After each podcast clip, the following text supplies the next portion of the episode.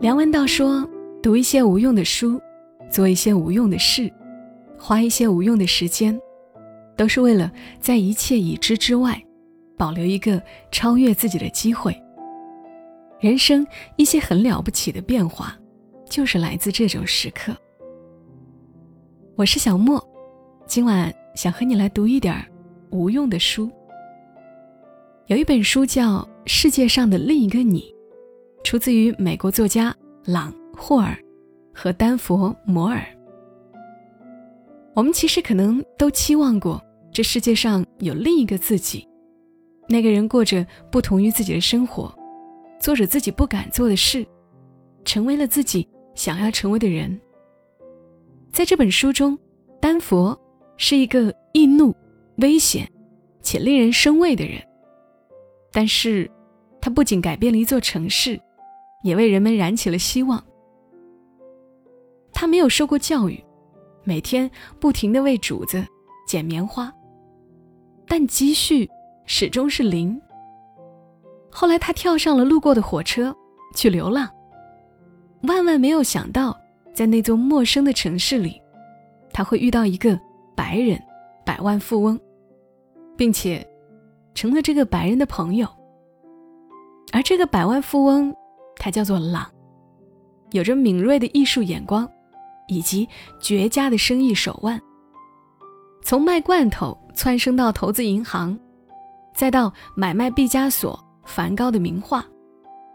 他在好莱坞有大庄园、画廊及欧式古堡，而他也想象不到他的下一页人生，竟然是与一名流浪汉一起写下的。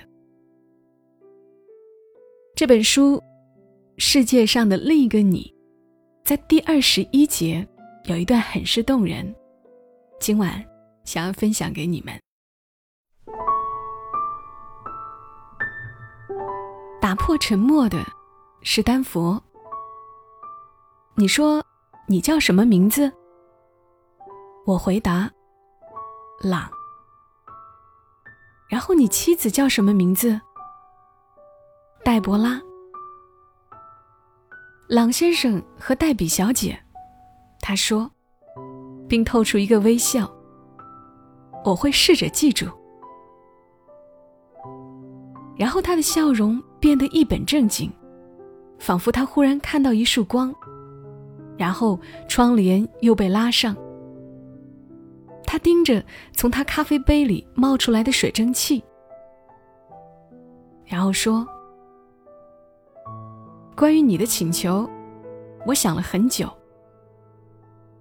我不知道他在说什么。我问：“我请求你什么？”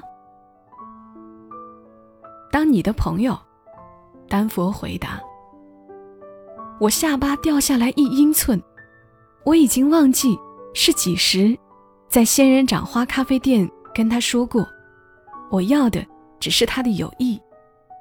他说他会想一想。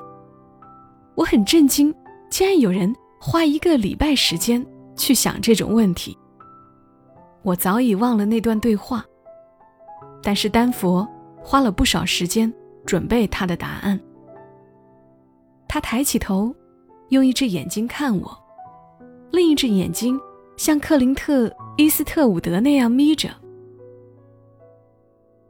我听说过白人做的一件事。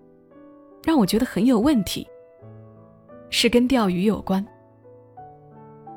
他很认真，我不敢笑，但我试着让场面轻松。我不知道能不能帮上忙，我笑着说：“我连渔具都没有。”丹佛慢慢皱起眉头，不觉得好笑。我想，你能帮我。他从容不迫，一只眼睛还盯着我，忽略我们身边来来去去的星巴克迷。我听说白人去钓鱼的时候，会捉与放。捉与放。我严肃的点点头，同时好奇又紧张。我真的觉得很有问题。丹佛继续说。我就是不懂，因为黑人去钓鱼的时候，能钓到东西会让他们感到骄傲。我们带回去给想看的人看，然后把抓到的鱼吃掉。换句话说，我们钓鱼是维持生命，因此，我觉得白人费那么大劲捉鱼，抓到以后就放回水里，真的很有问题。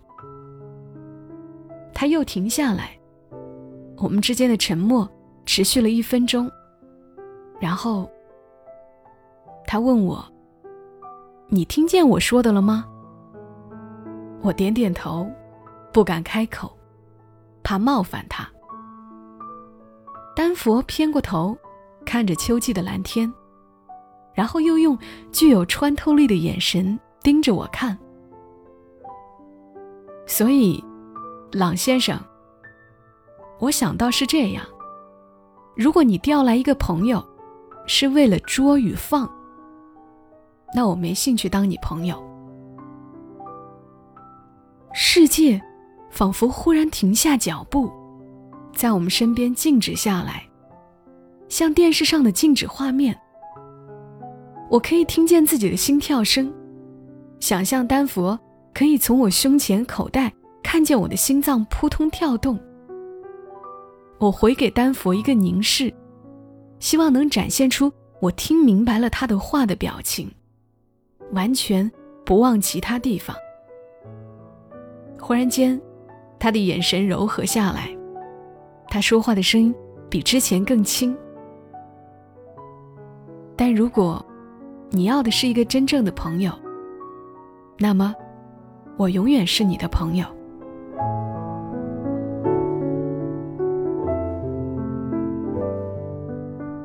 以上的文字摘自《世界上的另一个你》。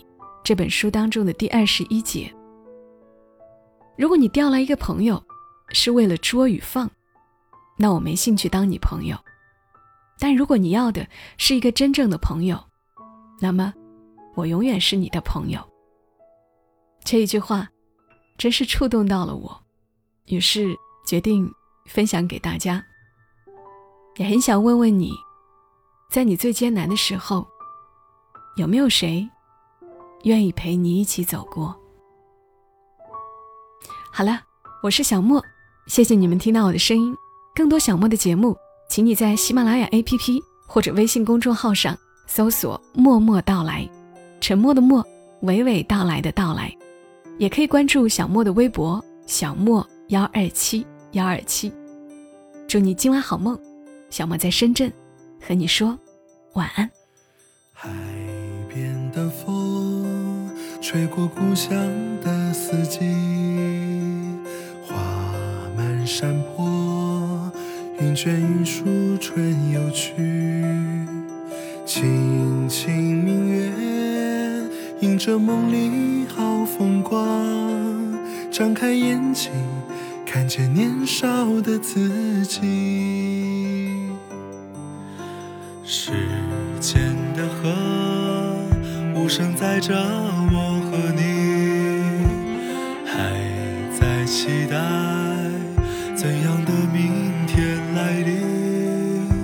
少年模样刻在了你的心底，那些歌曲是旋律流过生命。假如从前